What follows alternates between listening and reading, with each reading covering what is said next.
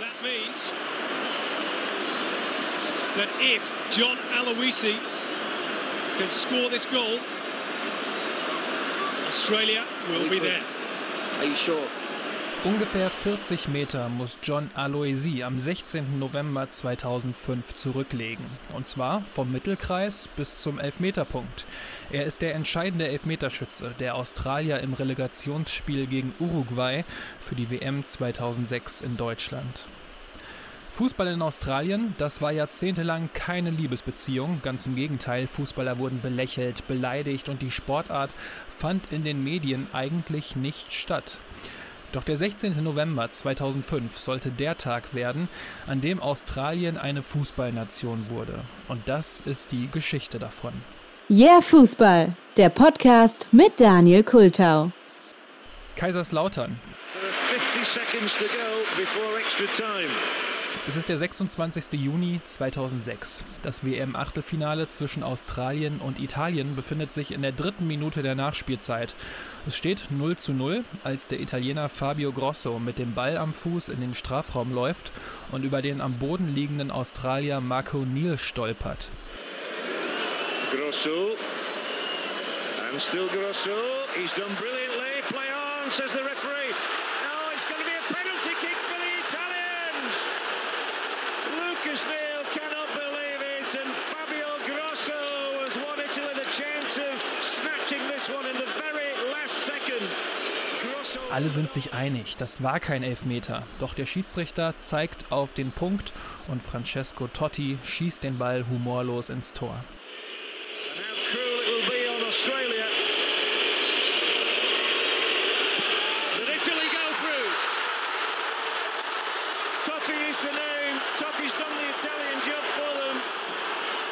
Australien ist ausgeschieden, doch die Enttäuschung hält sich in Grenzen, denn der Weg war in diesem Fall das Ziel.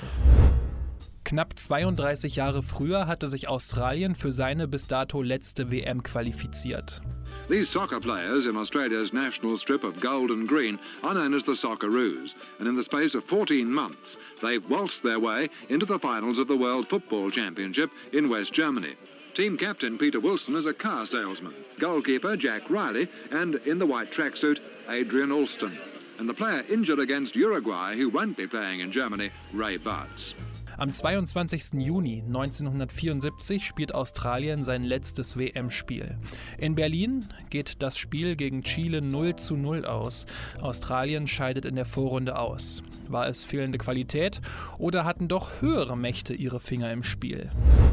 Als sich Australien für die WM 1970 qualifizieren wollte, haben die Nerven bei den Socceroos schon blank gelegen. Das Team musste in Mosambik gegen Simbabwe antreten.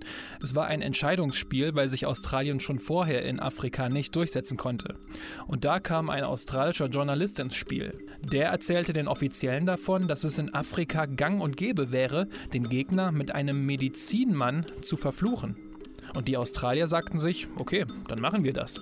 Also kam der Medizinmann aus Mosambik, verfluchte mit einem besonderen Ritual den Gegner und hat gleichzeitig noch einige Hühnerknochen neben den Pfosten vergraben. Der Medizinmann hat seinen Teil der Abmachung also eingehalten. Australien hat 3 zu 1 gewonnen, aber die abgemachte Bezahlung von 1000 Pfund haben die Australier den Medizinmann unterschlagen. Der Medizinmann aus Mosambik rächte sich daraufhin und verfluchte die australische Fußballnationalmannschaft.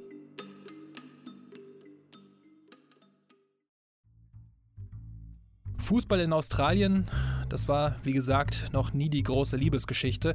Da gab es andere Sportarten. Rugby. Da ist Australien zweimaliger Weltmeister. Selbst heutzutage steht das Team dann noch auf Rang 5 der Weltrangliste. Und vor allem Cricket. Fünf Weltmeistertitel für Australien. Etwas mehr als 1,5 Millionen Australier spielen Cricket im Verein. Das sind knapp 6 Prozent der gesamten australischen Bevölkerung. Es gab zu diesem Zeitpunkt auch noch mit Leighton Hewitt einen unglaublich guten australischen Tennisspieler, der den Sport im Land nach vorne brachte. Aber Fußball fand selbst in den Nachrichten kaum statt. Wenn die Socceroos Glück hatten, war das Stadion zu einem Spiel mal halb gefüllt. Fußball hat in Australien schon eine lange Tradition, aber es ist eben ein Sport, den die Einwanderer ins Land gebracht haben. Und das war für viele Australier ein Grund, den Sport nicht ernst zu nehmen. Die NSL, die National Soccer League, wurde 1977 gegründet. Vorher fand der Sport nur in regionalen Ligen statt. Doch die NSL war so schlecht organisiert, dass das den Fußball im Land nicht nach vorne brachte. Ganz im Gegenteil. Die Verantwortlichen haben so einen exklusiven Vertrag abgeschlossen, dass der Fußball fast komplett aus dem Fernsehen verschwunden ist. Ein weiteres Problem, die Teams aus der Ozeanischen Fußballkonföderation, in der auch Australien spielt, haben keinen festen Startplatz bei einer WM. Das heißt, Australien spielt erst gegen kaum konkurrenzfähige Teams wie Fiji, Vanuatu oder Tahiti, um die etwas stärkeren Teams zu nennen. Und danach dann in Playoffs gegen deutlich stärkere Gegner. Und so konnte sich Australien eben nach 1974 nicht mehr qualifizieren. Also, 1978 ist das Team in der Qualifikation gegen den Iran gescheitert. 1982 an Neuseeland, 1986 an Schottland, 1990 an Israel, 1994 an Argentinien und 1998 geht es wieder gegen den Iran.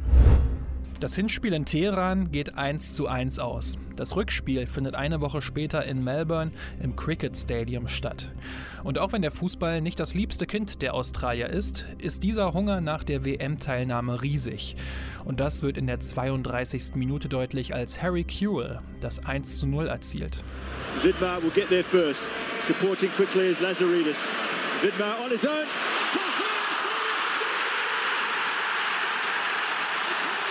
Und als Mark Viduka kurz nach der Halbzeit das 2 zu 0 erzielt, fliegt das Dach des Stadions fast weg.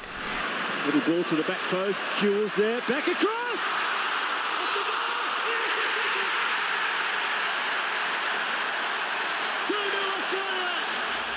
Ja, aber innerhalb von fünf Minuten gibt Australien das Spiel aus der Hand. Der Iran, damals mit einer goldenen Generation aus vielen Bundesligaspielern wie Mehdi Madavikia, Ali Dai oder auch Karim Bagheri, erzielt eben durch Karim Bagheri den 1 zu 2 Anschlusstreffer.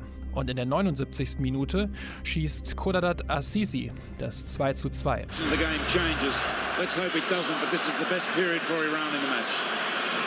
Ali Dai, danger for Australia here, the flag's down! It's an equaliser for Iran! 2-2 here. Das Stadion in Melbourne ist daraufhin ruhig und wünscht sich wahrscheinlich den Erfolg des Cricket-Teams, denn nur kurze Zeit später ist das Spiel aus. The referee looking at his watch again. The match is over. Heartbreak for Australian soccer. They have been beaten here at the MCG by the away goals rule, the cruelest of fates for the Socceroos. The saddest of moments.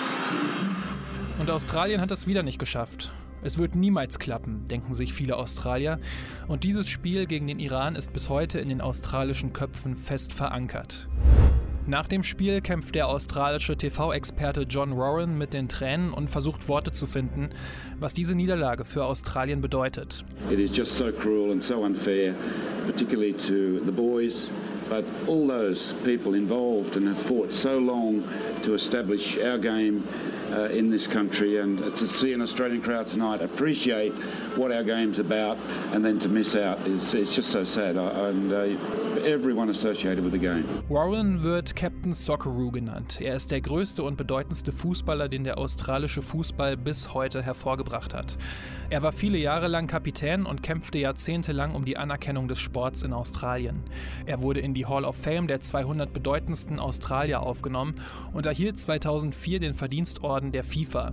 Er stand damit auf einer Stufe mit Johann Cruyff, Eusebio oder auch Franz Beckenbauer. Seit 1990 wird die John Warren-Medaille für den besten australischen Spieler verliehen. Also er ist wirklich eine absolute Legende. John Warren sah in der Niederlage gegen den Iran also eine erneute Chance für das Land, dieses Spiel, das er so liebt und das er so nach vorne bringen möchte, zu hassen. Aber Captain Socceroo und die Australier müssen weitere vier Jahre warten. Mindestens.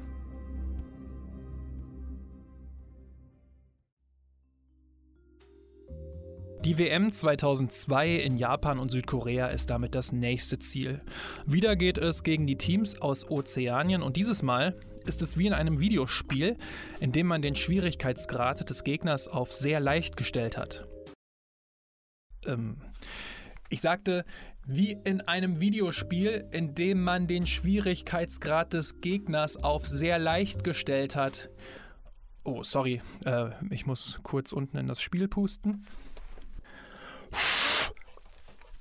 Jetzt müsste es gehen. Also wieder geht es gegen die Teams aus Ozeanien und dieses Mal ist es wie in einem Videospiel, in dem man den Schwierigkeitsgrad des Gegners auf sehr leicht gestellt hat. Sehr gut. Zum Auftakt gibt es ein 22 zu 0 gegen Tonga. Der australische Nationaltrainer Frank Farina genoss es jedoch nicht, sondern kritisierte den Modus, denn so könne Ozeanien in Zukunft nicht ernst genommen werden. Es war jedoch gleichzeitig auch ein neuer Guinness-Weltrekord für den höchsten Sieg in einem Pflichtspiel. Wenige Wochen später gab es einen 13 zu 0 Sieg gegen Fidschi und dann kam das legendäre Duell gegen amerikanisch Samoa. 31 zu 0 gewinnt Australien gegen amerikanisch Samoa. Alleine Archie Thompson trifft in dem Spiel 13 Mal. Frank Farina hat überhaupt keinen Spaß mehr und nennt das Spiel eine Schande. Aber Basil Scasella, der Boss der Ozeanischen Fußballkonföderation, sagte, nein, das bleibt alles so, wie es ist. Schließlich haben diese kleinen Teams alle vier Jahre das Recht, gegen Mannschaften wie Australien und Neuseeland zu spielen. Genauso viel Recht wie Australien gegen Argentinien, Frankreich oder Brasilien. Die Australier ballern sich weiter in Richtung Playoffs und lassen auch Neuseeland mit 6 zu 1 aus den beiden entscheidenden Spielen keine Chance. Und nun geht es gegen Uruguay. Und das war kein Videospiel mehr. Australians, oh, let us rejoice,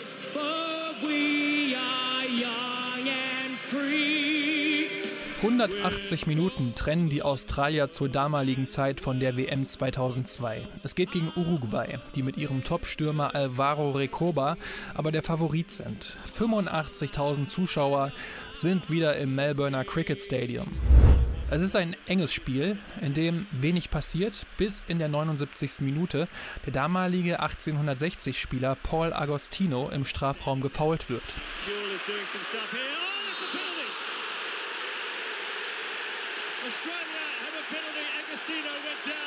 Verteidiger Kevin Muscat läuft an und trifft. Focused. Concentrating. Scoring. Australien gewinnt das Spiel mit 1 zu 0 und die Mannschaft wird danach von den Fans im Stadion lautstark gefeiert. Wenige Tage später reist die Mannschaft nach Montevideo in Uruguay. Vier Millionen Menschen leben in dem Land, aber vier Millionen von ihnen sind fußballverrückt. Und so werden die Australier schon am Flughafen mit Pfiffen empfangen. Der Weg zum Bus wird zum Spießrutenlauf. Sie werden beleidigt und bespuckt. Ganz spurlos geht das nicht an den Australiern vorbei. Und es wird nicht besser, als sie eine Woche nach dem 10 Sieg in das Estadio Centenario in Montevideo einlaufen. Das Stadion, in dem Uruguay 1930 Weltmeister wurde. Hohe Tribünen, kein Dach, 60.000 Fans, ein kolossales Bauwerk. Zu einschüchternd für die Australier. In der Anfangsphase wirkt es so, als wenn die Australier Angst davor hätten, den Ball zu bekommen. Und schon in der 14. Minute fällt der Führungstreffer für Uruguay, Dario Silva. Well, this is pressure one on one. Silva on Murphy.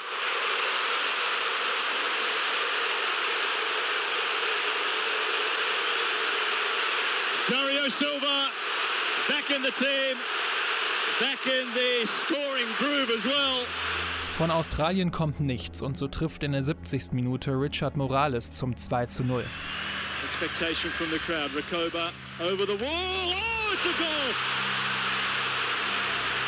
Und in der Nachspielzeit zerstört Morales jegliche Hoffnung der Australier. A third now and it's all over for Australia. Morales. That's it. That's it. Wieder hat es nicht gereicht. Well, another stake has been hammered through the heart of Australian soccer. It was that familiar, sickly feeling really deep hurt that only comes when you're desperately close to success. Nachdem Australien beim Confederations Cup 2005 in Deutschland als Gruppenletzter ausgeschieden ist, musste Trainer Frank Farina gehen. Und der neue Mann war Guus Hiddink. Der erfolgreiche Niederländer hatte ein knappes Dreivierteljahr Zeit, um Australien zur Weltmeisterschaft zu bringen. Und er hat schnell kleine Details verändert, sagte er dem Sender Fox Sports in der Doku November 16. Of course, I was uh, very interested in the past because um, I was wondering why they did not why they did not qualify in the past. And one thing I learned that that yeah, the team and everything around the team was very obstructed and molested uh, in everything in the organization, in travel, in, not uh, going into the training field was like all those little details, but accumulated, it's, it's a big frustration. Sein einziges Ziel war es, die WM 2006 zu erreichen. Und wenig überraschend war die Qualifikation bis zum Playoff-Spiel keine große Herausforderung. Und in dem Playoff-Spiel geht es dann wieder gegen Uruguay. Das Hinspiel findet dieses Mal in Südamerika statt und Hiddink möchte nicht noch einmal eine solche Ankunft in Uruguay erleben. Deswegen bereitet sich Australien in Argentinien vor und wird bei der Ankunft in Montevideo direkt von einem Bus am Rollfeld abgeholt. Im Estadio Centenario herrscht wieder eine kochende Stimmung, aber Australien kann dem Druck dieses Mal besser standhalten. Zwar trifft der damalige Schalker Dario Rodriguez in der 36. Minute zur Uruguayer Führung. Jacobus delivery. Oh, man free at the far post goal. It's Dario Rodriguez. Doch danach verteidigt Australien sein Tor und geht mit einer 0 zu 1 Niederlage ins Rückspiel. Natürlich in Melbourne. Doch eine Sache steht ja immer noch im Raum. Der Fluch des Medizinmannes aus dem Mosambik. Captain Socceroo, also Johnny Rowan, glaubte nach all diesen verpassten Chancen an den Fluch. Vor allem die verpasste Chance gegen den Iran schockte ihn und machte ihn sicher, dass der Medizinmann den australischen Fußball verflucht haben muss. Das alles hat John Warren in der TV-Sendung John Safran vs. God des australischen Entertainers John Safran gesagt. From that moment that he put the curse on, everything went wrong for the team. We took 38 hours to get to Tel Aviv. That's the witch doctor. We played 21 hours later without three of our best players who all were suddenly sick. That's the witch doctor.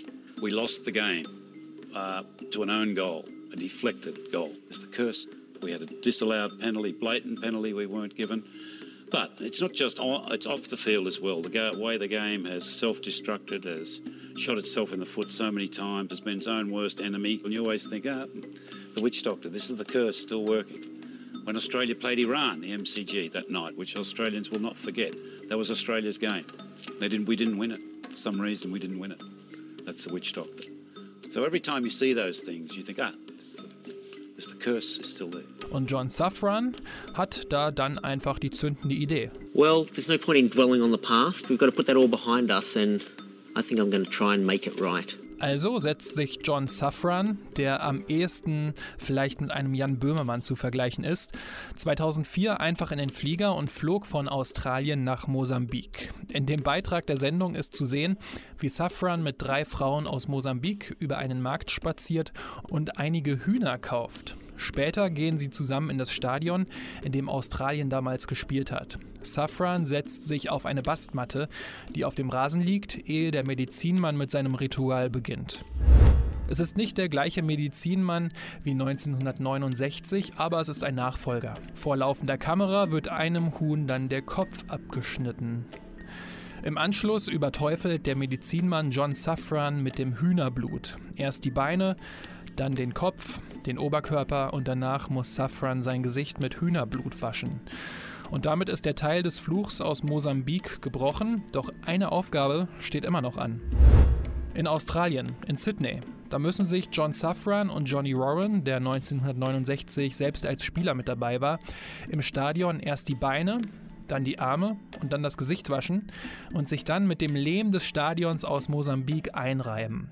So skurril das alles klingt, Johnny Warren hatte an diesen Fluch geglaubt und er war einfach total froh und erleichtert, dass er an dieser Zeremonie nun teilgenommen hatte.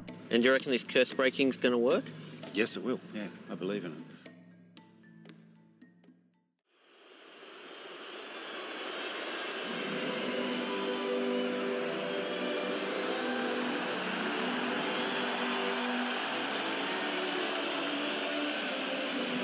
Der 16. November 2005. Es ist das Rückspiel in Melbourne. Wieder sind knapp 85.000 Menschen im Stadion. Das Hinspiel hatte Uruguay mit 1 zu 0 gewonnen. Australien muss den Rückstand also aufholen. Dabei haben sie nach 30 Minuten Glück, denn ein offensichtlicher Schlag mit dem Ellbogen von Anthony Popovic gegen Alvaro Recoba wurde nur mit einer gelben Karte bestraft. Direkt im Anschluss wechselt Guy Hiddink Popovic aus. Rein kam Harry Kewell. Und genau dieser Harry Kewell bekommt zwei Minuten nach seiner Einwechslung im Strafraum den Ball, trifft ihn aber nicht richtig, aber Mark Bresciano steht direkt neben ihn und der trifft den Ball, dafür umso besser. Oh.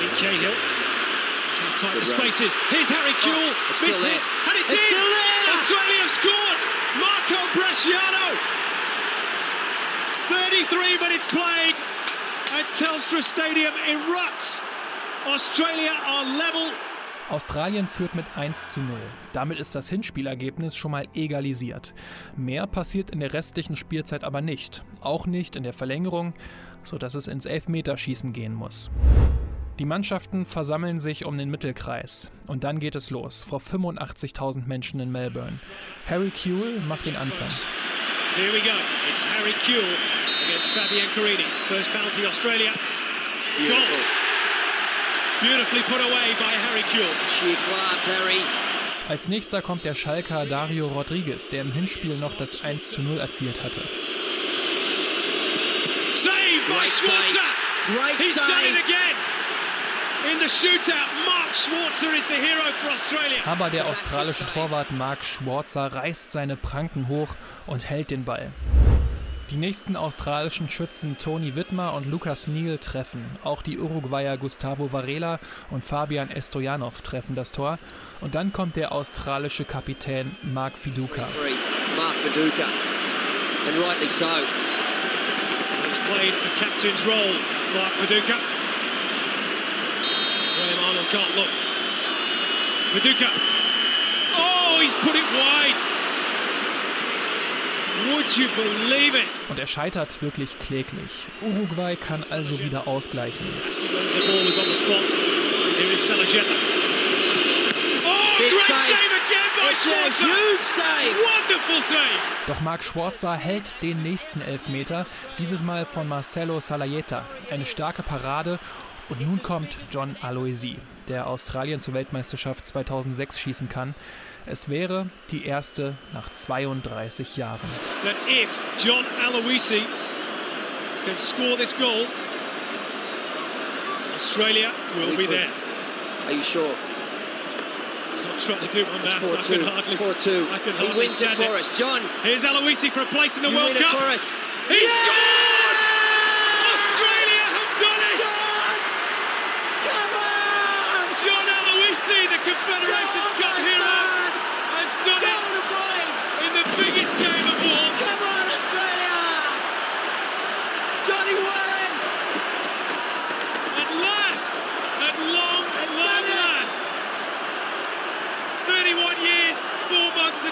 24 days have passed since Australia ended its campaign at the 74 World Cup. And now, finally, belatedly, wonderfully and joyfully, Australia is back on the biggest stage. What a night! What drama, what tension. And it's ended in success, and Koos Hiddink is a legend. Oh, he's a freak. He's a genius. John Aloisi trifft und schießt Australien zur WM 2006. Rund um das Stadion kann das vorbereitete Feuerwerk endlich abgeschossen werden. Die Fans freuen sich unfassbar und jubeln den Spielern zu und die rennen wie kleine Kinder über den Platz und freuen sich genauso sehr. Captain Socceroo John Rowan hat all das nicht mehr mitbekommen. Der Mann, der sein Leben lang für die Anerkennung des Sports in Australien gekämpft hat, ist 2004 im Alter von 61 Jahren an den Folgen des Lungenkrebs gestorben. Als erster Sportler hat er in Australien ein großes Staatsbegräbnis bekommen. Die australischen Fußballfans berichten in vielen Dokus davon, dass sich der Tod von John Rowan so angefühlt hat, als wenn ein Teil ihrer Familie gestorben wäre. So wichtig war er für die australischen Fußballfans. Einige Wochen vor seinem Tod wurde John Warren gefragt, wie sein sportliches Erbe in Erinnerung gehalten werden sollte. Er sagte nur, I told you so. Ich hab's euch doch gesagt. Eine Phrase, die inzwischen als Slogan für den australischen Fußball steht.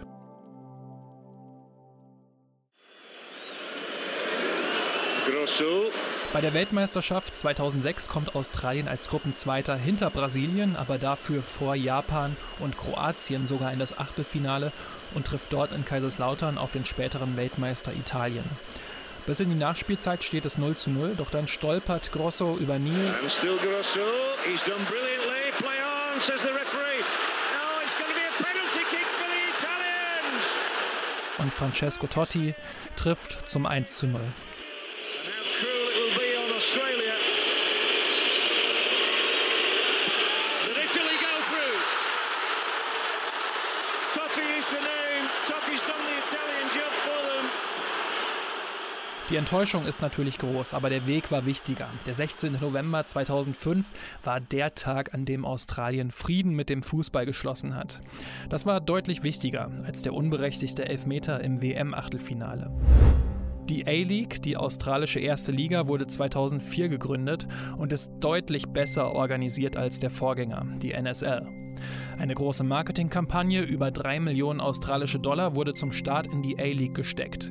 Durch die WM-Teilnahme 2006 ist ein Fußballboom im Land entstanden. Viele australische Spieler kamen aus Europa oder anderswo zurück, um in der heimischen A-League zu spielen. Bis heute ist Australien bei jeder weiteren Weltmeisterschaft seit 2006 dabei gewesen. Ein Grund dafür war auch, dass die Australier ab der Quali für die WM 2010 der Asiatischen Fußballkonföderation beigetreten sind. So konnten die Socceroos auch den prestigeträchtigen Asien Cup 2015 gewinnen und hatten deutlich stärkere Gegner, gegen die sie sich messen konnten. Seit 2005 ist Australien damit auch eine Fußballnation. 2023 findet die WM der Frauen in Australien und Neuseeland statt. Die erste Fußball-WM der Männer in Australien scheint nur noch eine Frage der Zeit zu sein. Sollte John Warren von oben zuschauen, dann wird er in dem Moment nur sagen, I told you so.